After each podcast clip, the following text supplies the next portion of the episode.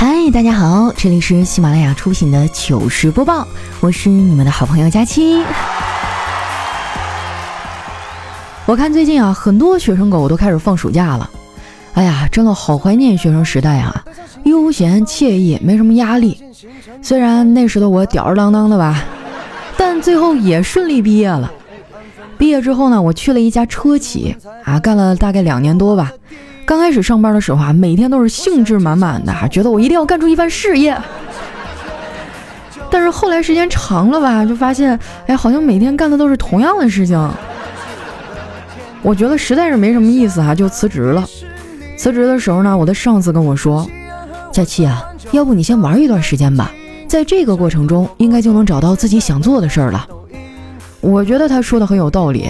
辞职以后呢，我就玩了半年。最后悲哀的发现啊，我自己最想做的事儿就是玩一辈子。现在想想，那时候真的太天真了，因为一直玩是没有人给我发钱的呀。鲁迅说过，百分之九十九的烦恼都可以用钱来解决啊，但是钱从哪来？鲁迅没说。不过说实在的哈，成年人的世界就是这样，哪有容易俩字儿啊？谁不是披星戴月的加班熬夜？因为加班文化，很多深夜食堂火了。那段时间啊，好多公众号的标题都改成了“我有故事，你有酒吗？”哎，我觉得这句话挺诗意的哈，就是有点不太贴近现实。现实当中哈，我们普通人的友谊，大部分时候呢都是“我有垃圾，你有桶吗？”不过处理情绪这个事儿呢，靠别人哈，终究还是不太行，还是得靠自己。前几天哈，我心情不太好，就请了个年假，去我姥姥家待了几天。我姥姥住在乡下嘛，就有山有水的，环境那叫一个好。虽然经济条件吧可能差了点儿，但是其他方面特别好。像我姥姥家哈有桃树、杏树、梨树、樱桃树，我可以在他那儿钓鱼、采花、野餐等等哈，一切都是那么的美好。要是茅房里哈工人踩的那两块木板儿不那么脆弱。我相信这应该是一个完美的夏天。我老爸这次哈跟我一块儿去的，这去趟山里哈，老头比我还不适应，隔三差五的就要去镇上逛。刚到那天呢，他就让我带他去买东西，哎，我就骑着我的小电驴哈，突突突突就去了。买完之后呢，我们俩准备回家，我爸突然说：“闺女啊，你骑得太快了，还是我骑吧。”然后呢，我就听话的下来了。哎，我爸骑上车就走了，我还没反应过来呢，他就跑没影了。哇，当时我手机也没带啊，口袋里也没有钱，就只能一个人哈傻乎乎的等，直到吃晚饭的时候，我爸才过来接我，说是吃完饭哈叫我去洗碗，发现找不着人了，才想起来啊，把我闺女落到镇上了。你们给我评评理哈，这是亲爹能办出来的事儿吗？回来之后啊，我就跟我爸吵了一架，吵完以后呢，他就去睡觉了。我自己是越想越伤心哈，忍不住就哭出声来。睡在我旁边啊蹭空调的二哈被我给吵醒了，他迷茫的看了我一眼，然后叼了一小块毛巾过来。当时我心里一阵感动啊，觉得狗子可真好，比人强多了。可是我万万没想到啊，这二哈呢，居然把毛巾往我的嘴里堵。我操，他不是埋怨我把他给吵醒了吧？这只狗哈，在我姥家地位可高了。之前它刚来那阵儿呢，还是一个小狗，我姥姥哈就训练它拉粑粑。哎，每次训练完之后呢，老太太都会很认真的夸它几句。有一次哈，我就嘴欠嘛，我说了一句：“哎呀，真羡慕狗啊，拉个粑粑都有人表扬。”这话呢，让我姥听见了。然后接下来一个月哈，每次我上完厕所出来，全家人都会起立为我鼓掌，真是要多尴尬有多尴尬哈。丸子之前啊也跟我一块去过姥姥家，他也挺喜欢我们家二哈的，还说他很可爱。但是丸子呢有点怕狗，一直都不敢摸它。叨叨啊看到丸子那样，就问他：“亲爱的，你不是挺喜欢这个狗吗？怎么老躲着它呀？”丸子说。他是挺好的，可是我有点害怕。我小的时候被狗追过。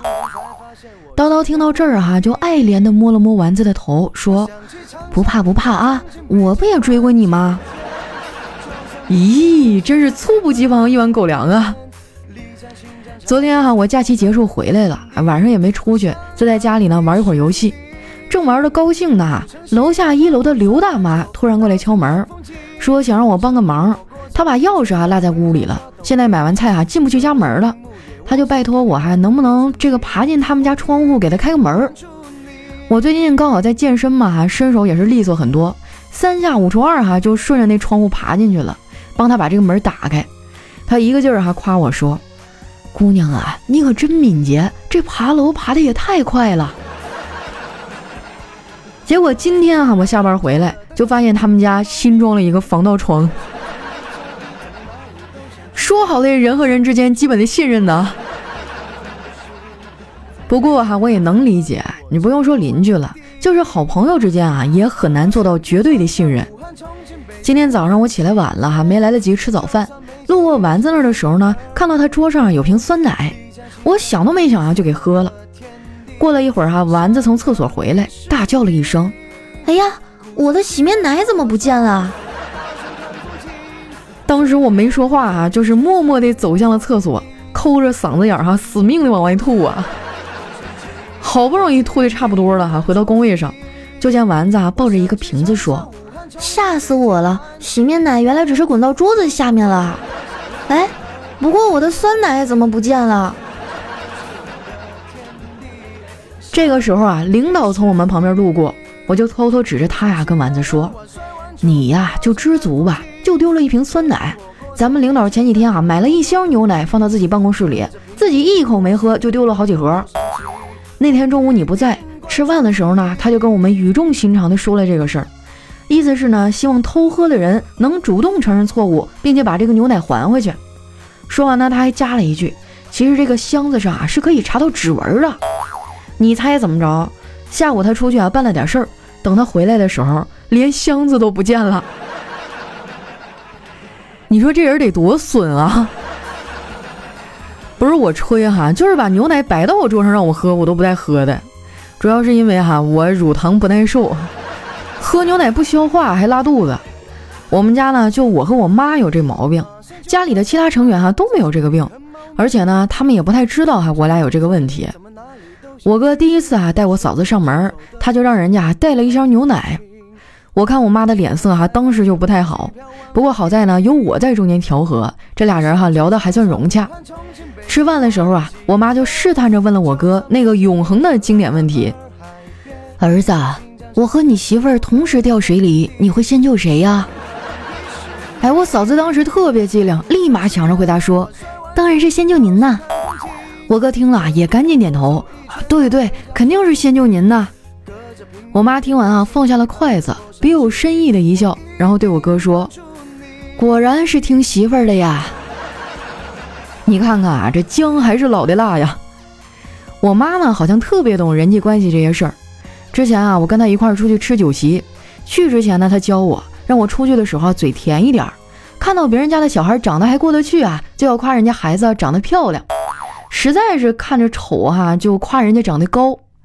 结果那天呢，一共待了不到一个小时，至少有二十多个人夸我长得高。确实哈，我那个时候呢是比同龄人高一些，因为这个优势啊，有很多小男生喜欢我。高一的时候呢，就有个学渣喜欢我。有天下课呢，他把一封情书塞到我的手里，然后扭头就跑了。当时我可害怕了，也不知道该怎么办呀。一狠心哈，就把那封情书交给了班主任。班主任哈，打开情书看了看，然后眉开眼笑地说：“这小子教了他这么长时间语文，第一次见他写文章没跑题儿啊。”后来那个男孩就被找家长了。这个事儿呢，我还挺内疚的，就主动找他道了歉。然后呢，我们俩就成为了好朋友。紧接着啊，我就被他给带坏了，经常逃课去网吧打游戏。一开始呢，还能瞒着爸妈，后来时间长了啊，终究是露了马脚。有一次呢，被我爸给逮住了，他强行哈把我揪回了宿舍，还警告我说：“再去网吧，我就打断你的腿。”我说：“爸，你就是打断我的腿，我也得再去一次。”我爸听完哈，当时就急了哈，又给我一顿踢。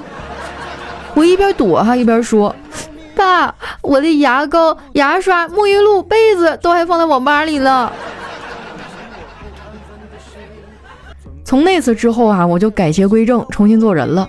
我跟那个男孩呢，也逐渐慢慢的没什么联系了，也不知道他现在哈过得怎么样，结婚了没有，还喜不喜欢我。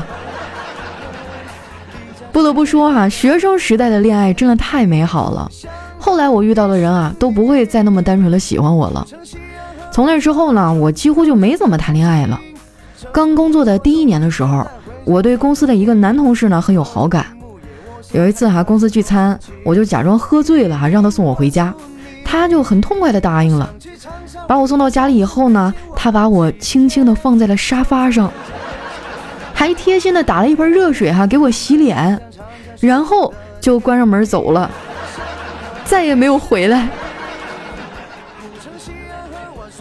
后来上了几年班啊，拖着拖着，这年龄就开始大了，家里也很着急啊，就老给我介绍相亲。我发现啊，相亲来的人目的性都非常强，就是奔着结婚。根本啊也不会浪费时间哈陪你谈恋爱什么的，就拿逛街来说吧，很少有相亲对象哈愿意陪着女生逛街。不过这个呢我也能理解，毕竟男女逛街的这个思路哈都不太一样。你们知道为什么吗？因为男生逛街啊是这样的，买不起的不看，不需要的不看，不适合自己的不看。而女生逛街呢是买不起的一定要看看，万一以后买得起呢？不需要的哈也要看看，不看怎么知道自己需不需要呢？不适合自己的那更得看看了。今天不适合，不代表明天也不适合。况且姐还想换个风格呢。我和丸子逛街哈就能逛到一块儿去。说来也奇怪哈，我和丸子完全是两种人，却偏偏成了最好的朋友。前段时间啊，这孩子搬家，还打电话让我过去帮忙。我一开始啊是拒绝的，他说：“佳琪姐，韭菜我都准备好了，就过来帮我搬搬吧，总共也就五十多米远。”我一听这也没多远呢，就答应了。到了地方我才知道，确实呢最多五十米，只不过要从一楼搬到六楼罢了。给丸子搬完家哈，我坐地铁回家，地铁上呢有个小男孩啊在那吃东西，他妈妈就在旁边给他讲故事，他说。儿子，妈妈给你讲个故事。地铁上呢有三只羊，中途上了一只狼。那么地铁上还剩几只羊啊？这小男孩自信满满的说：“没有羊了，因为都被狼吃掉了。”这孩子的妈妈说：“不对，儿子，还有三只羊，因为地铁上不能吃东西。”哇，这招真的好用哈！既讲了故事，增加了趣味性，还教育了孩子。那个孩子的妈妈呢，好像还是一个素食主义者。后来啊，他给孩子讲了半天吃素的好处。很多人都觉得啊，吃素的人呢有问题，哎，说什么人类进化到食物链顶端哈，不是为了吃素的。我觉得啊，这就是个人的爱好，不应该干涉。这个世界就这样，有的人呢是素食主义者，有的人是肉食主义者，而我就厉害了哈，我是挑食主义者。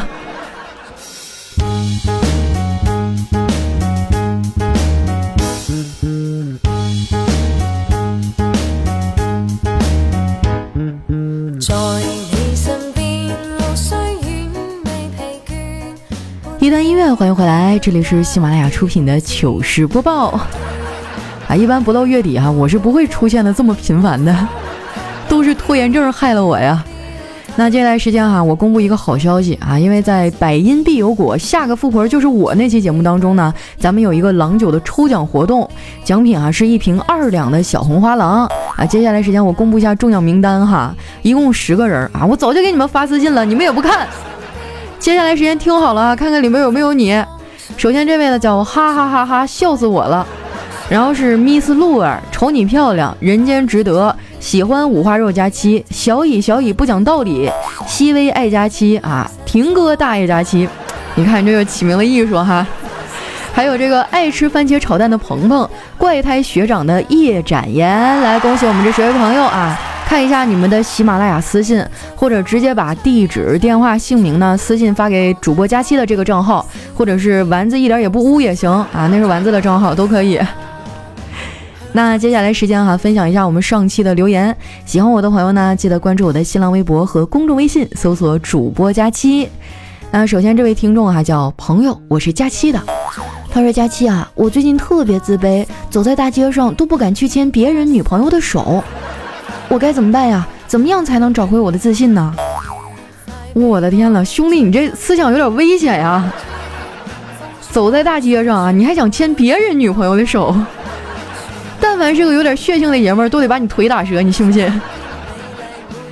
哎呀，好好的找个属于自己的女朋友吧，好不好？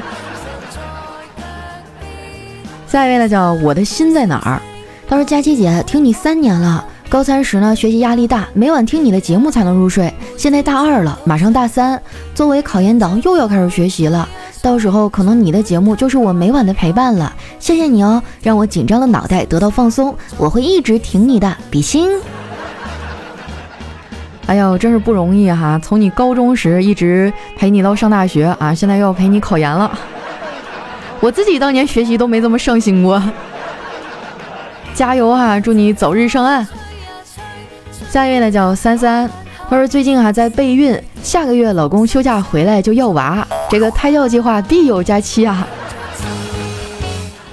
啊，老公是一个出差党是吧？那你可得多做点好吃的呀，这也是体力活。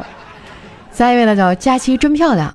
他说：“佳琪啊，我七月三号、四号考试，能不能祝福我考全校第一呀？”这个就有点困难哈，因为你们学校的同学还有好几个人来跟我许了同样的愿望，那咋整？第一只能有一个呀，要不然你们抓阄吧。下一位呢，叫教你玩世界。他说：“什么都别说了，我想去厕所冷静一下。”为啥要去厕所呢？你以为吃屎可以解决问题吗？下一位呢，叫佳期的铁粉驾到。他说：“佳期啊，我用了一个学年把你以前的节目都听完了，可是因为考试呢又落下很多。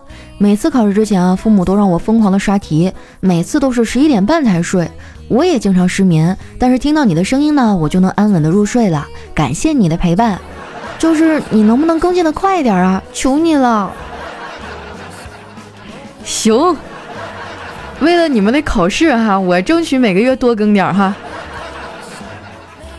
下一位呢叫虫子姑娘，她说带孩子啊吃烤羊肉串，爸爸说，你知道这是谁的肉吗？这是佩奇的好朋友苏西的肉。这孩子哈震惊的把肉串拿在手里看了半天，真的吗？真的是苏西的肉？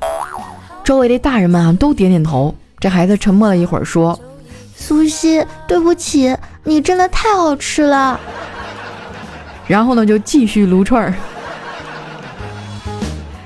哎呀，这个孩子的世界还是以吃为大呀。下一位呢叫脱口秀很秀，他说长得丑是一种什么样的体验呢？哎，你看哈，本来大家都开开心心的，你为什么要问这个尖锐的问题呢？你让我拿谁给你举例啊？下一位呢叫等我胖了再去揍你。他说作为钓鱼人，我是不会空手而归的。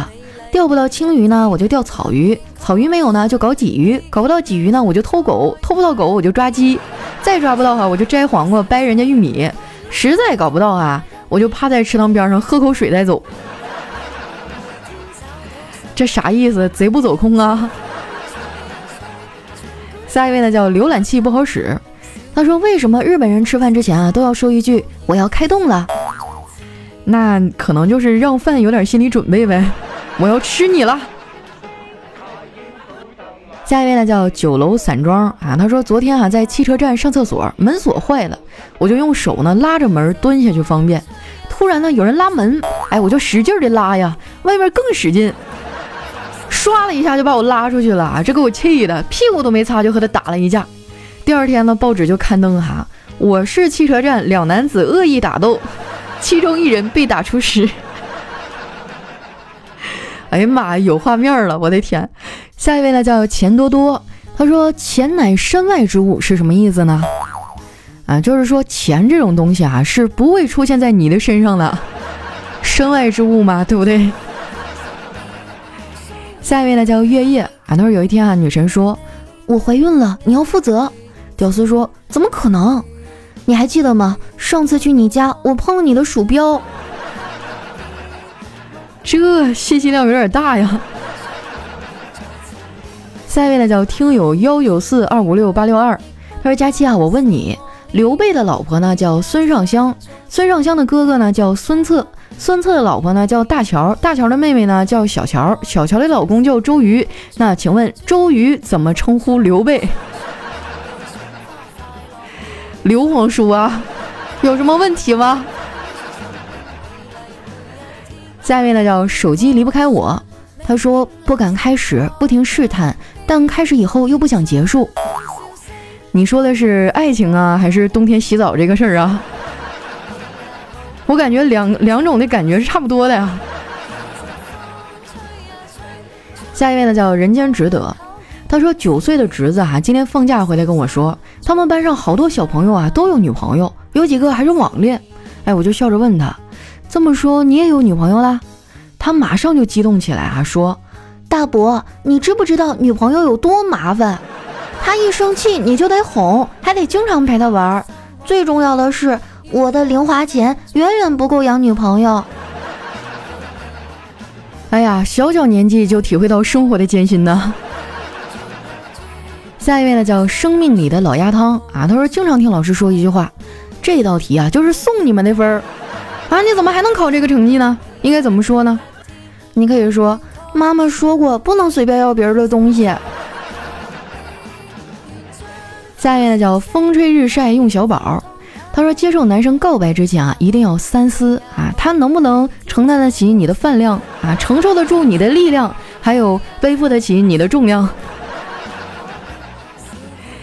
下一位呢叫大连的阿慧，他说假如遇到老虎，该怎么样脱险呢？当然是扑通一下跪下叫爸爸呀，因为那句老话说得好，虎毒不食子啊。下一位呢叫小乙，小乙不讲道理。他说这个神灯说啊，你现在可以许三个愿望。他说我希望这个世界上不会再有法官。好，你现在没有愿望了。你不是说三个吗？对呀，你告我呀。这。下一位呢叫夏天的音乐台，他说：“为什么你长痘痘啊？因为我们可爱的冒泡啊！”来看一下我们下一位小可爱啊，叫油炸清蒸红烧佳琪，哇，多大仇！他说：“今天晚上吃完晚饭以后啊，我像往常一样去厨房里洗碗。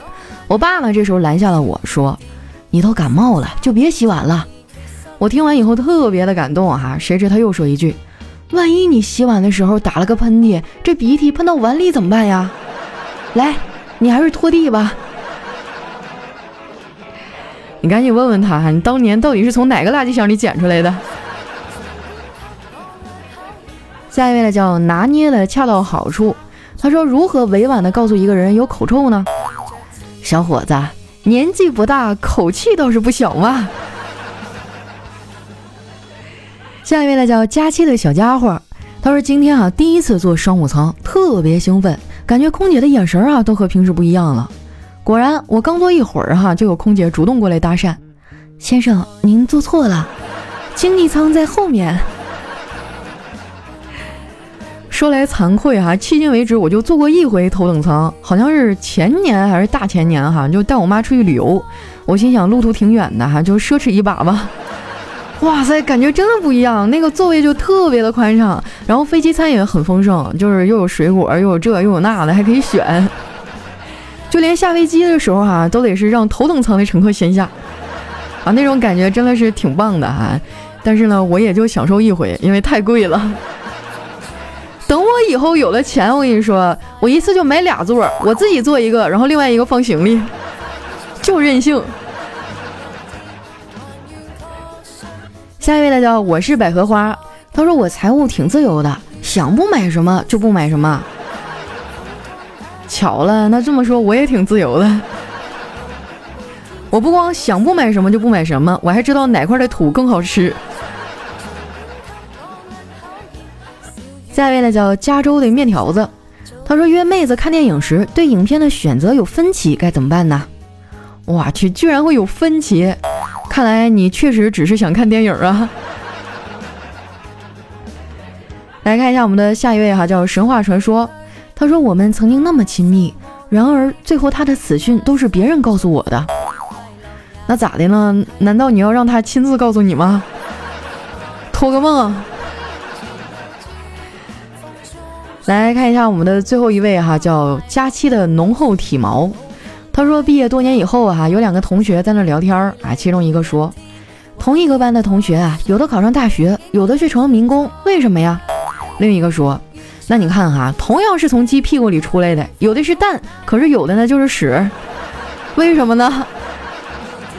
对呀，你说上哪儿说理去？好了，那今天留言就先分享到这儿哈。喜欢我的朋友呢，记得关注我的新浪微博和公众微信，搜索主播佳期，是佳期如梦的佳期。那刚才我提到那十位获奖的朋友哈，抓紧时间把你们的这个姓名啊、地址、电话发给我，然后我们这边马上安排把您的奖品发出哈。感谢大家对节目的大力支持哈，多多参与互动就有机会获得各种各样的奖品。好啦，那今天留言就先分享到这儿啦，我们下期节目再见。